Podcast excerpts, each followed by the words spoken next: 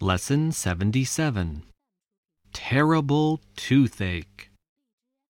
Listen to the tape, then answer this question What time of day is it, do you think?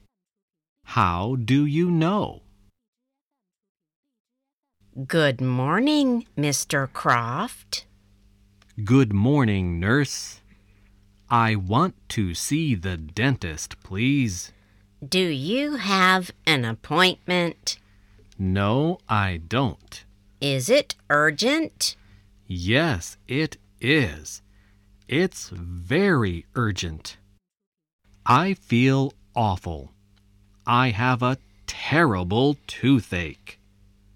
Can you come at 10 a.m. on Monday, April 24th? I must see the dentist now, nurse. The dentist is very busy at the moment. Can you come at 2 p.m.? That's very late.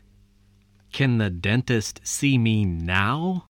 I'm afraid that he can't, Mr. Croft. Can't you wait till this afternoon?